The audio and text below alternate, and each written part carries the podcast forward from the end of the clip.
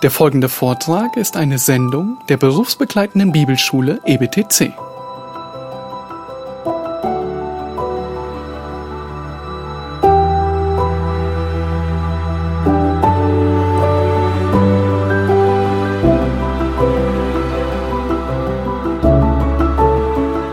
Ihr werdet von Gott durch eine lebendige Hoffnung bewahrt. Zweitens werden wir durch Gottes eigene Kraft bewahrt.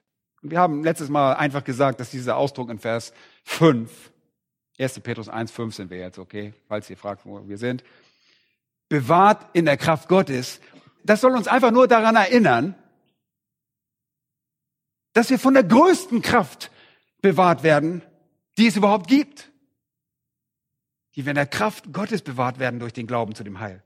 Das bereit ist, geoffenbart zu werden in der letzten Zeit. Leute, wir werden in der Kraft Gottes bewahrt, bis wir jenes Heil, das jetzt für uns bereit ist, und das Wort, das hier steht, vorbereitet oder zur Hand bedeutet, gegenwärtig, bereits erreicht, bis es endgültig in jener letzten Zeit empfangen wird. Wenn wir Christus letztlich in seiner Herrlichkeit sehen.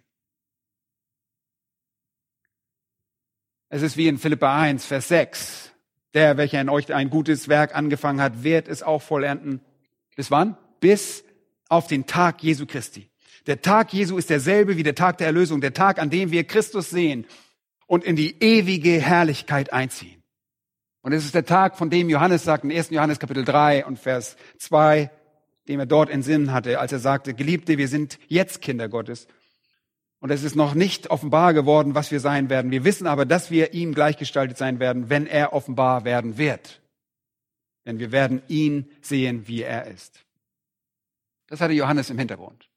Und dann auch in 2. Timotheus ist das nicht zu übersehen, Kapitel 4, Vers 7, sagt Paulus, ich habe den guten Kampf gekämpft, den Lauf vollendet, den Glauben bewahrt. Von nun an liegt für mich die Krone der Gerechtigkeit bereit, die mir der Herr, der gerechte Richter, an jenem Tag zuerkennen wird. Nicht aber mir allein, sondern auch allen, die seine Erscheinung lieb gewonnen haben. Wir sind versiegelt, bis ein Heil, das in der letzten Zeit geoffenbart wird, uns gehört. Bis dahin werden wir von göttlicher Kraft bewahrt, von der Kraft Gottes. Und das führt uns in Gedanken zu einer anderen sehr wichtigen Textstelle, an der man nie vorbeigehen kann. Das ist Römer Kapitel 8. Geht einmal zu Römer Kapitel 8. Das ist wahrscheinlich der großartigste Abschnitt über das Beharren der Heiligen. Und dort sehen wir, wie groß die Kraft Gottes ist. Schaut euch mal Römer 8 an, die Verse 38 und 39. Da heißt es, denn ich bin gewiss, dass weder Tod noch Leben, weder Engel noch Fürstentümer noch Gewalten, weder Gegenwärtiges noch Zukünftiges, weder Hohes noch Tiefes, noch irgendein anderes Geschöpf uns scheiden kann von der Liebe Gottes, die in Christus Jesus ist, unserem Herrn. Was gibt es außerdem, was da gerade aufgezählt wird? Es gibt nichts anderes. Er hat alles aufgezählt, was es gibt. Es gibt keine einzige Macht, die die Kraft Gottes und seine Liebe für uns erobern kann. Keine Kraft. Okay, das ist also unser Rückblick. Jetzt setzen wir unsere Predigt fort. Wir harren durch eine lebendige Hoffnung aus und durch göttliche Kraft. Und drittens, und das ist sehr wichtig für uns, wir werden durch Anfechtungen, durch Prüfungen bewahrt. Das ist der dritte Punkt. Wir werden durch Anfechtungen oder Prüfungen bewahrt. Und das scheint gegen unsere Intuition zu gehen, gegen das, was uns zunächst einmal vernünftig erscheint. Aber ich möchte euch zeigen, wie wichtig das ist. Trachtet einmal Vers 6, 1. Petrus 1, Vers 6. Dann werdet ihr euch jubeln freuen, sagt die Schlachter. Besser übersetzt heißt es, darin jubelt ihr. Und Daniel hat das, glaube ich, uns sehr ausführlich gezeigt. Natürlich freuen wir uns, dass wir in Gottes Kraft bewahrt werden. Dass wir durch eine lebendige Hoffnung bewahrt werden. Darin freuen wir uns. Darin jubelt ihr, die ihr jetzt eine kurze Zeit, wenn es sein muss, traurig seid in mancherlei Anfechtung. Und lass uns das mal auseinandernehmen ein bisschen. Ihr jubelt und ihr seid glücklich, ihr seid über glücklich und außerordentlich freudig, auch wenn er jetzt, falls nötig, das ist der Gedanke, für kurze Zeit verschiedene Anfechtungen durchleben müsst. Und diese Anfechtungen oder Prüfungen sind für jeden anders, weil die geistlichen Notwendigkeiten für jeden anders sind. Aber auf dem Weg unserer geistlichen Entwicklung sind wir alle an unterschiedlichen Punkten und der Herr muss unterschiedliche Dinge in unserem Leben tun, damit wir diese Prüfungen bekommen, die wir brauchen und die Gott entsprechend für uns bestimmt hat. Und wir erfreuen uns an diesen Prüfungen. Das tun wir. Er sagt, diese Leute sollten möglichen Verhaftungen, Inhaftierungen, Folterungen oder dem Märtyrertod nicht mit Furcht entgegensehen. Und sie sollten nicht denken, oh, ihr Glaube könnte dem nicht standhalten, sondern sie sollten sich in diesen Anfechtungen viel mehr freuen. Und den Grund dafür findet ihr in Vers 7. Damit die Bewährung eures Glaubens, der viel kostbarer ist, der Glaube ist viel kostbarer als das vergängliche Gold, das durchs Feuer erprobt wird, Lob, Ehre und Herrlichkeit zur Folge habe bei der Offenbarung Jesu Christi. Nehmt euch einfach den ersten Teil des Verses. Da heißt es, die Bewährung eures Glaubens. Wir werden durch Anfechtung und Prüfung bewahrt. Gott erhält unseren Glauben aufrecht. Hier ist ein Ansatz, um das zu verstehen. Gott erhält unseren Glauben aufrecht, indem er ihn nicht von Anfechtung fernhält oder dafür sorgt, dass ihr keinerlei Prüfung mehr erlebt, dass euer Glaube nie auf den Prüfstand gestellt wird. Er bewahrt uns nicht, hält uns nicht einfach fest und lässt uns nicht standhaft aushaben oder durchhalten, indem er uns das Leben leicht macht. Nein, er tut genau das Gegenteil.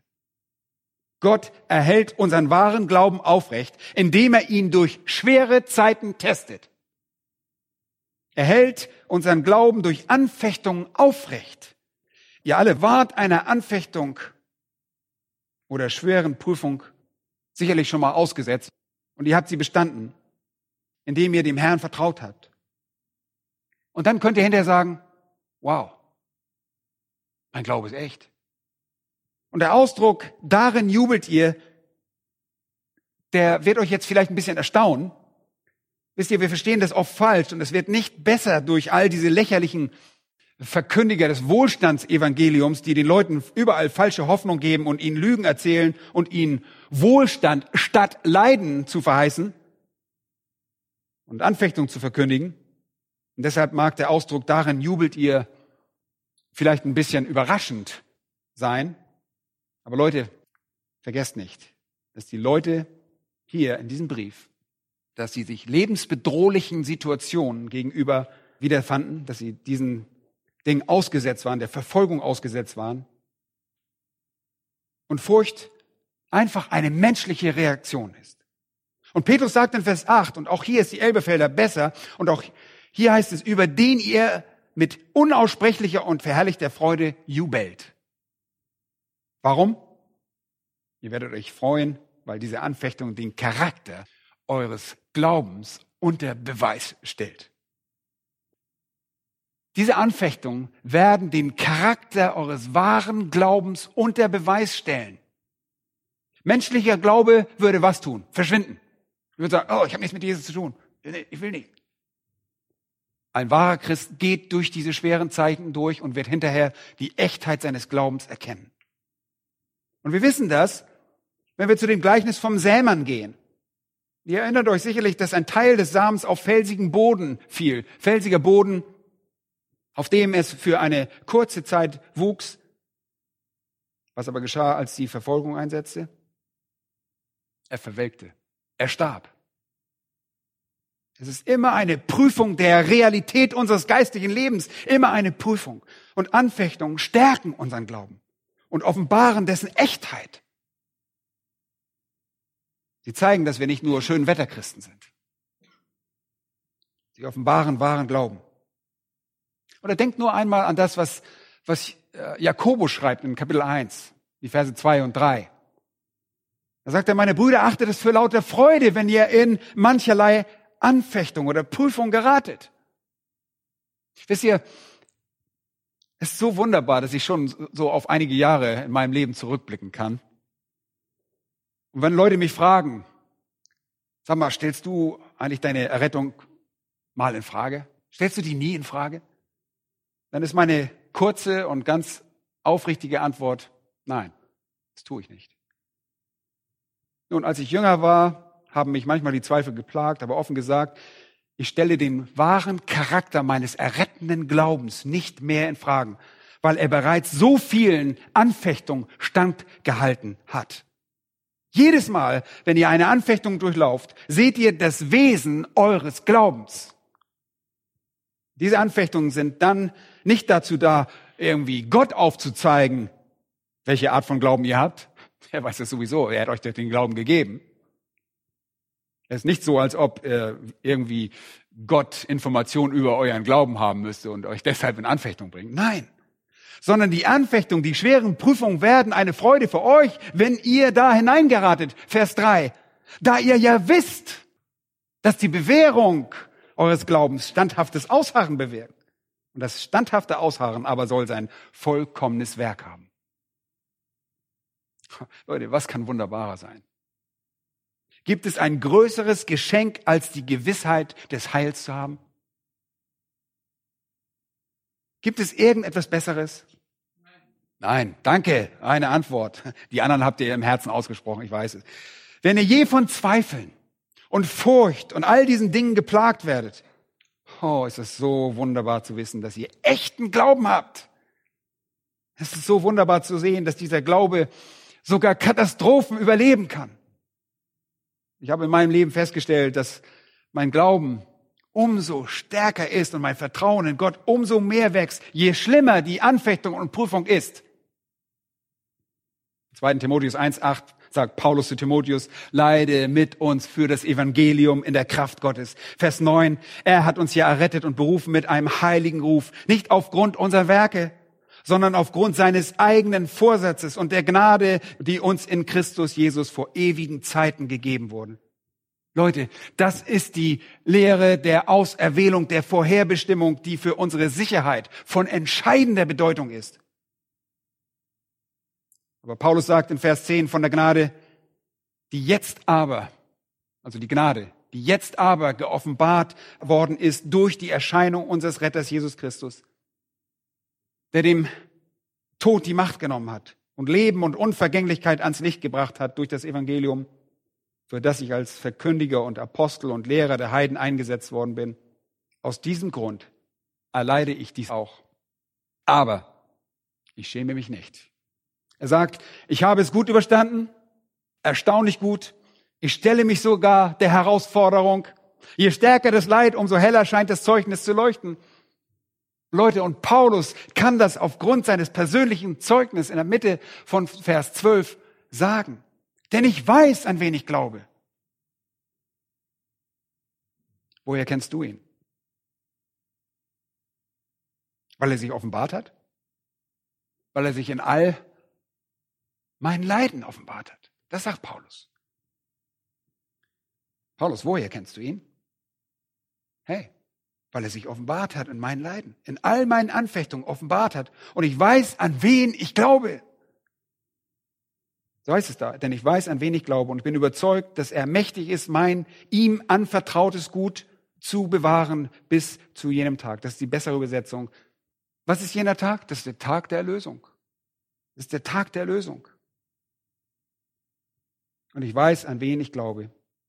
Und ich weiß, dass ich glaube, ich weiß, dass er fähig ist, dass er Dynatos ist, das heißt, dass er mächtig ist, mein ihm anvertrautes Gut zu bewahren. Übrigens, das anvertraute Gut ist Paratheke, das ist, was ich ihm anvertraut habe. Mein Leben, meine Seele, meine Ewigkeit. Und ich weiß, dass er es bewahren kann und wird. Und ich weiß, dass er es durch meinen Glauben bewahren wird, egal wie schwer die Anfechtung ist. Mein Glaube wird nie endgültig scheitern. Und er hat mir einen Glauben gegeben, sagt Paulus, und der trifft auf uns natürlich auch zu, der alles übersteht. Und dieser wahre Glaube ist nach solchen Anfechtungen stärker als je zuvor. Und damit sind wir wieder bei Römer 8. Und wenn wir über dieses Thema reden, können wir an diesem wunderbaren Kapitel überhaupt nicht vorbeikommen. Kapitel 8, Vers 35 sagt Paulus, wer will uns scheiden von der Liebe des Christus? Leute, könnte irgendetwas geschehen, das Christus veranlassen könnte, uns nicht mehr zu lieben? Könnte irgendwas geschehen? Nein. Und wir können auch die Kehrseite der Medaille betrachten. Im Griechischen ist nämlich hier beides möglich. Gibt es irgendetwas, das uns veranlassen könnte, Christus nicht mehr zu lieben? Die Antwort gibt er. Drangsal oder Angst oder Verfolgung oder Hunger oder Blöße oder Gefahr oder Schwert. Leute, meint ihr, Paulus hat die Begriffe nur irgendwo aus der Luft gegriffen, sich aus den Fingern gesaugt? Nein, das ist autobiografisch. Er hat das selbst durchgemacht. Drangsal, tägliche Komplotte gegen sein Leben, Angst, keine Nahrung, keine Kleidung, kalt, er war im Meer, Schiffbruch erlitten, ständige Verfolgung, häufiges Hungern, Nacktheit, als Gefangener geschlagen mit Peitschen, Stöcken, in Gefahr durch Diebe, durch seine eigenen Landsleute und die Heiden. Und in 2. Korinther 11 könnt ihr die ganze Liste lesen. Schwert? Oh, habe ich auch schon erlebt. Damit wurde ich auch schon bedroht. Ich sage euch, in all diesen Situationen sind wir buchstäblich, sagt er, Tag für Tag, den ganzen Tag lang am Rande des Todes. Und wir wurden wie Schlachtschafe geachtet. Vers 37. Aber aber in dem allen tun wir was? Überwinden wir weit. Wir überwinden weit. Das ist der Ursprung des Wortes Nike, Nike, Nike, je nachdem, wie ihr die Schuhe nennt, äh, diese, diese Marke. Das ist der, der Ursprung. Nike ist äh, das griechische Wort, heißt Eroberer, Überwinder. Seht ihr, diese Art von Glauben ist ein überwindender Glaube, die wir für Gott haben. Er ist ein überwindender Glaube. Er stellt sich den Anfechtungen.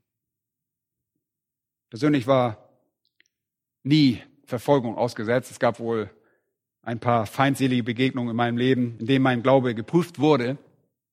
Und ich muss sagen, in solch einem Umfeld entdecke ich für mich ein Ausmaß und auch ein, ein Maß an Energie und Engagement und Überzeugung und auch viel Mut, das vielleicht viel größer ist als anderswo. Und das ist es, wo wir als wahre Christen das Werk des Heiligen Geistes erleben, damit diese Anfechtung für uns eine Bekräftigung wird, dass unser Glaube, der nicht von dir oder von mir selbst stand, sondern von Gott, sich als echt erweist. Um unseren Text zurückzugehen. Anfechtungen bringen für eine kurze Zeit Trauer. Sie kommen wie Feuer, um die Schlacke zu verbrennen und das ist, ist, worum es hier geht. Sie offenbaren nicht nur euren Glauben, sondern sie läutern ihn. Und was laut 1. Petrus 1 dabei herauskommt, ist unvergängliches Gold. Obwohl dieses Feuer erprobt wird. Wenn euer Glaube auf den Prüfstand gestellt wird, ist er danach reiner und kostbarer. Die Anfechtungen, denen ihr ausgesetzt werdet, sind notwendig, um euch die Zuversicht zu geben, dass euer Glaube echt ist.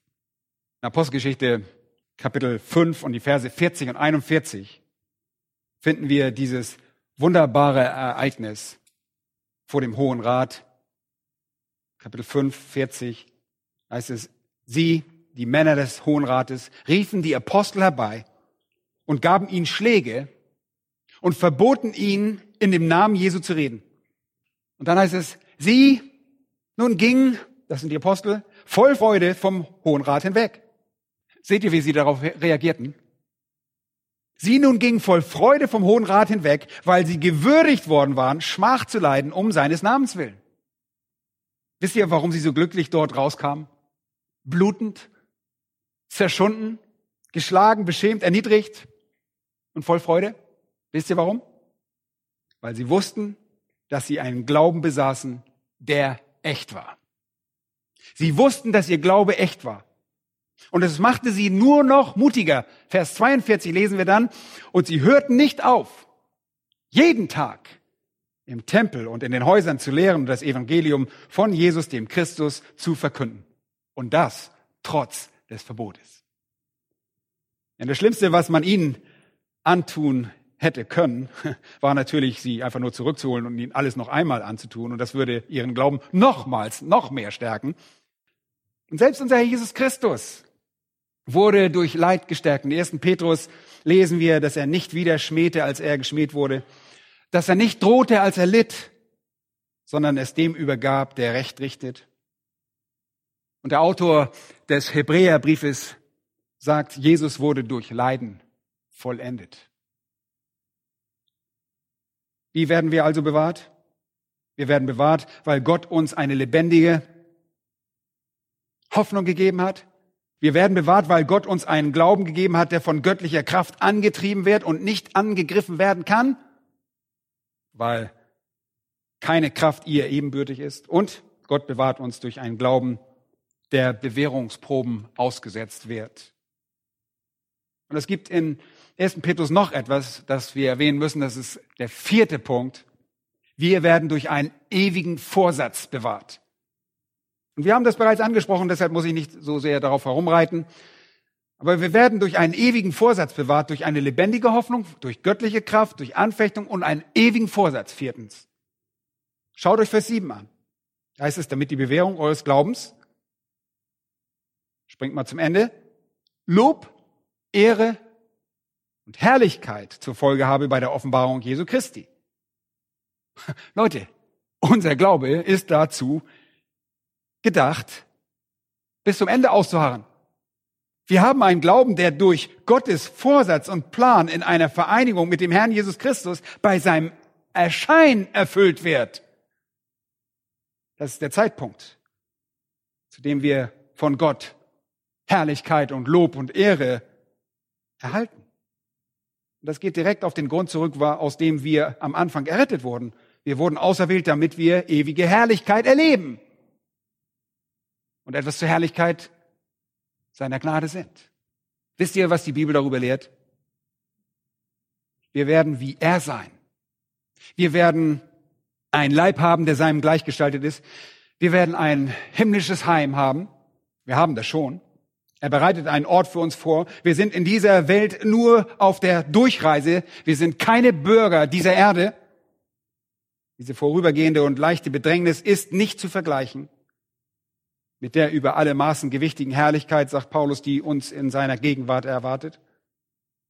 Und wir flehen um die Erlösung unseres Leibes, weil wir wissen, was Gott für diejenigen, die ihn lieben, vorbereitet hat. Ihr kennt sicherlich all diese Verse. Im gewissen Sinne sind wir jetzt schon Bewohner des Himmels. Unser Vater ist dort, unser Heim ist dort, unser Leben ist dort.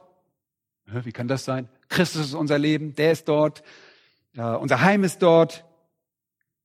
Unsere ewige Herrlichkeit wird uns dort bewahrt. Und wir werden sie erhalten. Und das, ihr Lieben, war übrigens sein Versprechen. Und zwar nicht zur Zeit, als wir das Evangelium gehört und geglaubt haben. Nein, das war sein Versprechen an uns vor Anbeginn der Zeit. Lange bevor wir oder irgendjemand sonst überhaupt geschaffen wurde. Gott bestimmte damals vorher, dass wir in die ewige Herrlichkeit gelangen würden. Das bedeutet, um das Heil zu verstehen, müsst ihr seine drei Dimensionen verstehen. Es gibt den Punkt, an dem wie ihr zum Glauben kommt. Es gibt äh, einen Prozess, durch den ihr bewahrt werdet. Und es gibt das endgültige Heil. Wir haben schon darüber gesprochen. Vergangenheit, Gegenwart und Zukunft. Und als Gott vorherbestimmte, euch zu retten, bestimmte er vorher, dass alle drei Dinge geschehen würden und nicht nur ein Teil davon. Alle drei Dinge. Und deshalb sagt Paulus in Römer 8, Vers 18, denn ich bin überzeugt, dass die Leiden in der letzten Zeit nicht ins Gewicht fallen gegenüber der Herrlichkeit, die an uns geoffenbart werden soll. Mit so einer Bestimmtheit, mit Überzeugtheit. Leute, was immer wir erleiden mögen. Wir freuen uns daran, denn es zeigt uns, dass wir wahren Glauben haben. Und er stärkt unseren Glauben und nichts von diesem Leid lässt sich vergleichen mit der Herrlichkeit, die Gott für uns bestimmt hat. Also, wir werden durch eine lebendige Hoffnung, durch göttliche Kraft, durch Anfechtung und die Verheißung ewiger Herrlichkeit bewahrt. Und fünftens, wir werden durch eine unvergängliche Liebe bewahrt. Durch unvergängliche Liebe. Vers 8. 1. Petrus 1, Vers 8. Ihn, ihn liebt ihr, obgleich ihr ihn nicht gesehen habt. Leute, darauf läuft es hinaus. Wir lieben Jesus Christus. Und wenn jemand den Herrn Jesus nicht liebt, so soll er laut 1. Korinther 16, Vers 22 verflucht sein. Und einige von euch haben das vielleicht noch nicht erkannt, dass ihr Jesus liebt, aber ihr liebt ihn, wenn ihr ihm vertraut. Und das ist eine tiefschürfende Aussage über das Wesen wahren Heils. Wahres Heil zeichnet sich nicht nur durch Glauben aus, dadurch, dass wir an ihn glauben, sondern auch dadurch, dass wir ihn lieben. Ah, vielleicht habt ihr schon mal jemanden im Zeugnis hören sagen, ah, nur weil die Fakten geglaubt habe, habe ich mich für einen Christen gehalten, als er getauft wurde, vielleicht im Taufbecken. Und hinterher hat er dann festgestellt, ich war gar kein Christ. Ihr könnt die Fakten glauben und trotzdem nicht errettet sein. Der Teufel und die Dämonen glauben an die Fakten. Sie wissen, dass sie wahr sind. Hier geht es um die Liebe für den Herrn Jesus Christus. Wenn ihr mich liebt, befolgt ihr meine Gebote. Ihr liebt mich, wenn ihr meine Herrlichkeit und meine Ehre begehrt. Ihn liebt ihr, obgleich ihr ihn nicht gesehen habt. Und wenn ihr das Christentum in seiner reinsten Form definieren solltet, dann müsstet ihr das Wort Liebe benutzen. Ihr könntet darüber reden, an Christus zu glauben, aber das würde euch nicht wirklich dahin bringen, denn so viele Leute behaupten, an Christus zu glauben. Ich bin mir ganz sicher, dass es nicht viele gibt, die Christus lieben, die ihn aufopferungsvoll lieben, die ihn aus ganzem Herzen lieben und Leute, die ihn gehorsam lieben. Und weil wir ihn lieben, obwohl wir ihn nicht gesehen haben, heißt es jetzt in Vers 8, jubelt ihr mit unaussprechlicher und herrlicher Freude. Leute, ihr könnt einen Christen daran erkennen, dass er Christus so sehr liebt, dass er voll überschwänglicher Freude ist. Es zeigt sich an seiner Freude und das Christentum zeichnet sich durch einen freudigen Gesang der Kinder Gottes aus. Leute, sagt mir eine Religion, wo gesungen wird. Kennt ihr eine Religion, in der sonst noch gesungen wird? Wir Christen besingen unseren Glauben. Wir singen über wen? Über Jesus Christus. Deshalb liebe ich auch die alten Lobeshymnen, weil sie Jesus als ihren Mittelpunkt haben. Wir lieben ihn. Was fragte Jesus in Johannes 21, als er ihn wiederherstellen wollte? Liebst du mich? Petrus, liebst du mich? So definierte er seine Beziehung. Liebst du mich? Und Petrus antwortete, ich liebe dich. Und dann sagte Jesus, na, dann tu, was ich dir sage, weide meine Stafe. Und dann fragte er ihn das zweite Mal, Petrus, liebst du mich? Und Petrus sagte, ja, ich liebe dich, hüte meine Schafe. Und dann fragte er ihn ein drittes Mal, Petrus, liebst du mich? Und er fragte ihn dreimal, weil das den drei Verleugnungen des Petrus glich und Jesus wusste, was Petrus wusste, dass Liebe sich im Gehorsam äußert. Und er sagte dreimal, Petrus fragte, liebst du mich? Und Petrus wusste, er konnte sich nicht auf seinen ungetrübten Gehorsam berufen, denn den hatte er nicht. Deshalb sagte er, ich liebe dich. Ich liebe dich. Herr, du weißt alle Dinge, sagt er dann. Du weißt, dass ich dich lieb habe. Und das ist wirklich wunderbar. Er sagte, du bist allwissend. Du weißt, was hier drin ist in meinem Herzen. Du weißt, dass ich dich liebe. Und die Antwort ist, weide meine Schafe. Und Jesus weiß, ihr Lieben, ob wir ihn wirklich lieben. In 1. Johannes 4, Vers 19 heißt es, wir lieben ihn, weil er uns zuerst geliebt hat. Wisst ihr, eine wahre zwischenmenschliche Beziehung erfordert Liebe und Vertrauen. Liebe und Vertrauen. Und das Gleiche trifft auf unsere Beziehung zu Christus zu. So wird das definiert. Und einen Christen, der Christus nicht liebt, Leute, den gibt es einfach nicht. Gläubiger, wachst ihr in eurem ganzen Leben lang in eurer Liebe für Christus. Ihr wachst in eurer Zuneigung für ihn. Und deshalb sagt der Apostel Paulus auch, um ihn zu erkennen. Immer weiter Erkenntnis. Denn je mehr ihr jemanden liebt, umso besser wollt ihr ihn kennen. Paulus wusste, dass er geliebt wurde. Und wieder Römer 8, er wusste, dass ihn nichts von der Liebe Christi trennen könnte. Aber er wusste auch, dass ihn nichts von seiner Liebe für Christus trennen konnte. Und geht es nicht genau darum? Ihr könnt mir sonst was um die Ohren schlagen, seien es Drangsal, Angst, Verfolgung, Nacktheit, Hunger, das Schwert. Nichts wird meine Liebe für Christus ändern. Nichts. Ich liebe ihn mit einer Liebe, die er mir gegeben hat. Und in Römer 5 heißt es, Vers 5, und die Liebe wurde in unser Herzen ausgegossen durch den Heiligen Geist. Es ist eine Gabe von Gott, genau wie unser Glaube.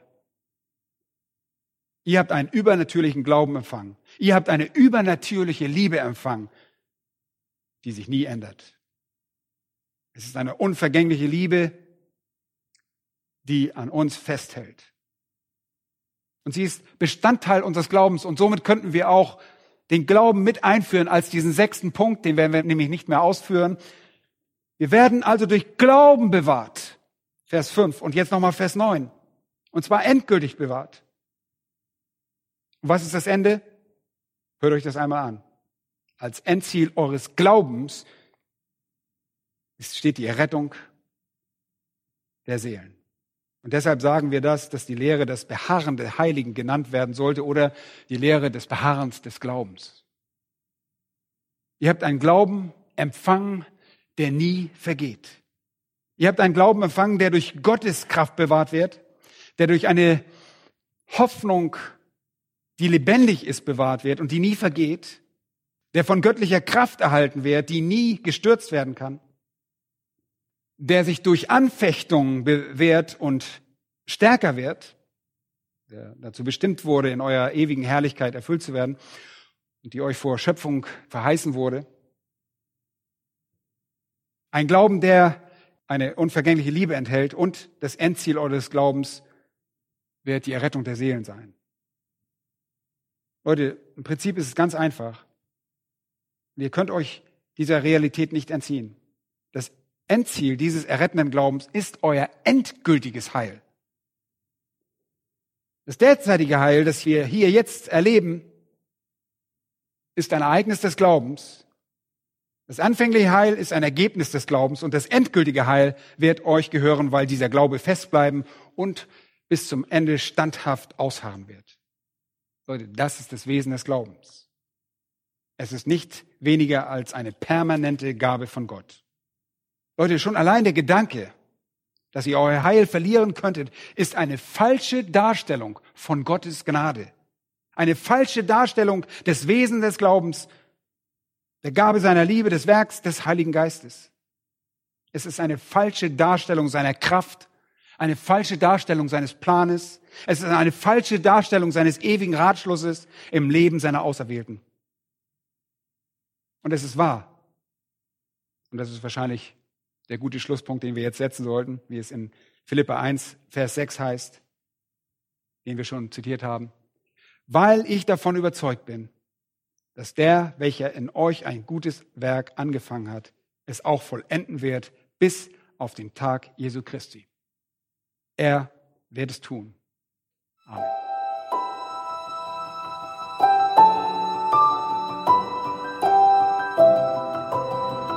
Diese Sendung war von der berufsbegleitenden Bibelschule EBTC.